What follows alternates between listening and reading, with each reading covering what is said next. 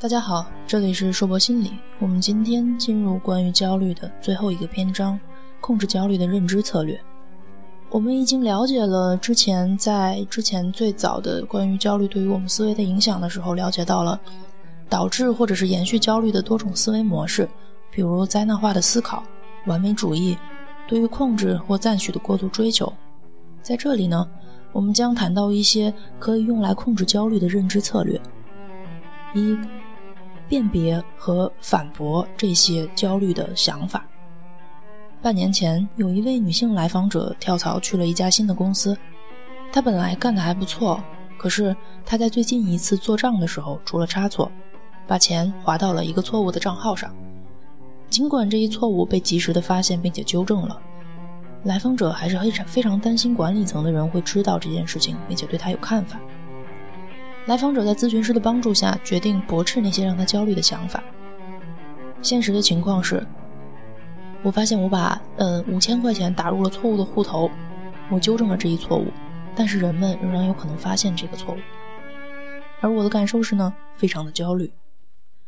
想法是，每个人都会知道我出了差错，而因此而产生的观念是，别人会把我当成一个白痴，这将严重的影响到我在公司的声誉。以及我永远都不应该犯错误的呀，或者是人们发现我犯了错误就会看不起我。犯了错误意味着我不能胜任工作。在咨询师的帮助下，我们可以开始一起驳斥上面这些不正常的信条和观念。我们可以这样说：凡人皆犯错误，偶尔犯错并不必过于内疚，特别是。当你或者是我在这一行还是一个新手的时候，人们很少像我这样对自己严格要求。一个新手犯了类似的错误，我并不会瞧不起他。人们不会觉得我没有指望了，我只是缺少经验而已。这不太可能对我的职业生涯造成长期的影响。而我应该在此时产采取的积极的行动是呢？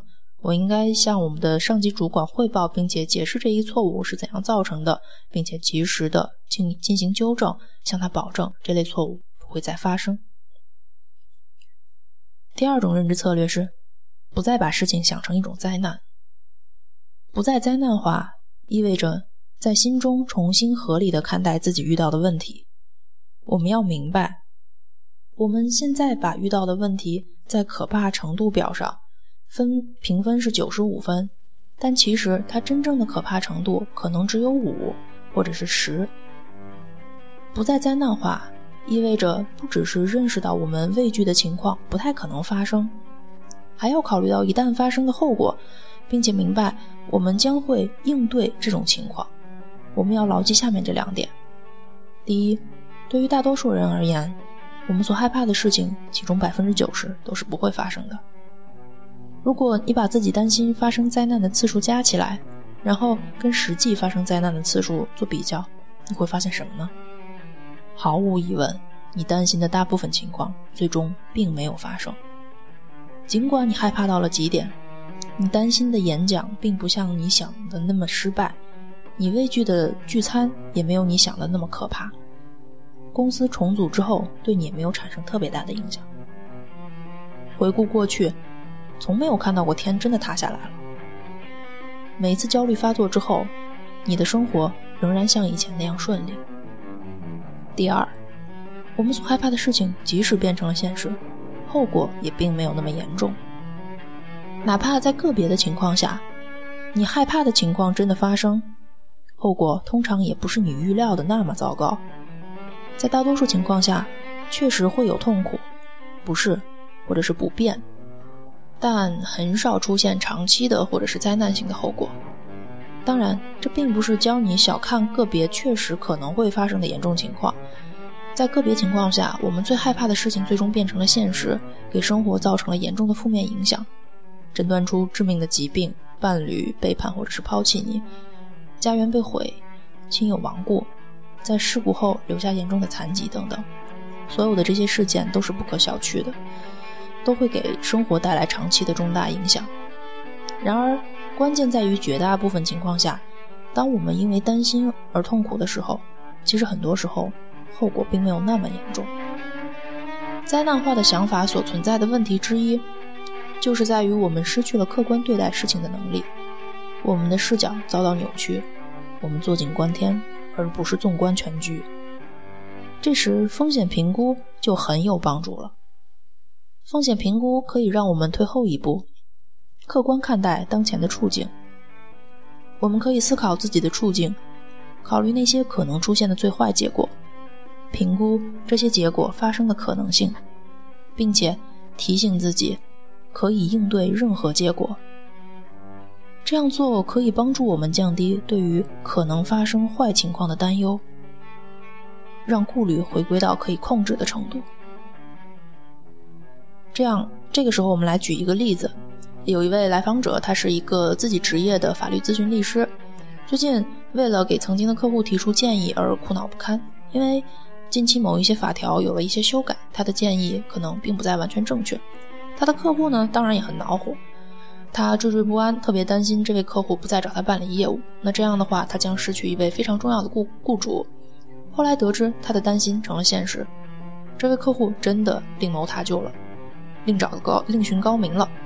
然后与他料想的也有所不同，这并不像他想象的那样是一场灾难。尽管他失去了一位重要的客户，但是他的生意还是基本正常，没有受到太大的影响。当然了，这位来访者的自己的失误，因自己的失误而担心是很正常的。他还应该尽力去修正自己的错误，并且。尽量保证错误不再发生，这样他也应该正确的看待这类错误。这种情况虽然令人遗憾，但是却是生活中难以避免的。现在，让我们来看看这位来访者是如何通过风险评估来减轻自己因为一位客户不满意而产生的焦虑的。评估：第一，明确你所担忧的事情。由于法条的改变，我的客户。我为客户提供建议不再正确，那他对我很恼火，可能不会再到我这里来办理业务。给这位来访者的焦虑感受打分，他自己打的分数是七十分。第三，这一情况最坏的结果可能是什么呢？他回答说：“我可能会失去这位客户，他还可能会告诉别人，我是一个非常糟糕的咨询律师。那么我的名声可能会被搞臭，我还可能会失去其他的客户。”第四。评估这种结果发生的可能性，他给了百分之四十。第五，有哪些因素可以减少这种结果发生的可能性？他回答说，他以前一直跟我合作很愉快，大部分客户对我提供的服务感到满意，即使他向别人抱怨，也不太可能对我的生意产生严重的影响。第六，实事求是地说，最有可能发生的结果是什么呢？他回答说。我将失去他的信任，他也不再在我这里办理业务，但是这不会影响到别人对在我这里面办理业务。第七，哪些思路可以帮助你客观的看待事物呢？他回答说，这件事并不是我所能控制的，法律是很复杂的，并且很多条款都在不断变化，会让我们很难掌控。所有这些相关的咨询都在面临着同样的问题，从业者他们也在面临的这个问题。我不可能避免所有发所有可能性的发生，那么这么多的事情出错总是难免的。第八，问他可以采取哪些行动，他的回答是：我可以给他写一封信，把情况解释清楚，我会承担自己的责任，愿意补偿他的损失。第九，实事求是地说。最糟糕的情况发生的可能性有多大？他给出的评分是百分之五。第十，重新评估一下你的焦虑感受。最终，他给了三十分，和刚开始七十分的相比来说的话，他的焦虑是有降低的。第三个认知策略是客观衡量担忧的依据。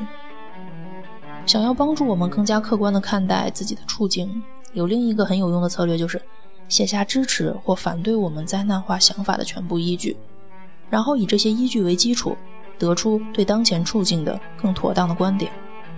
就像风险评估那样，这样做可以让我们客观冷静地评价当前的处境。最好用一张工作表来衡量这些依据。完成这份工作表之后呢，你就要每天都把它读几遍。这很重要。重新阅读工作表的过程，可以帮我们巩固更加妥当的观点。第四，应对性的陈述，有时候只需要很简单的一句话，就可以提醒我们用更健康、更合理的心态看待问题，从而改善心情。下面例举了一些经常用来控制焦虑的适应性陈述，你可以从中选取一句话，在你感到焦虑的时候提醒自己。另外，你也可以创造属于自己的适应性陈述，用它来驳斥自己那些错误的思维模式。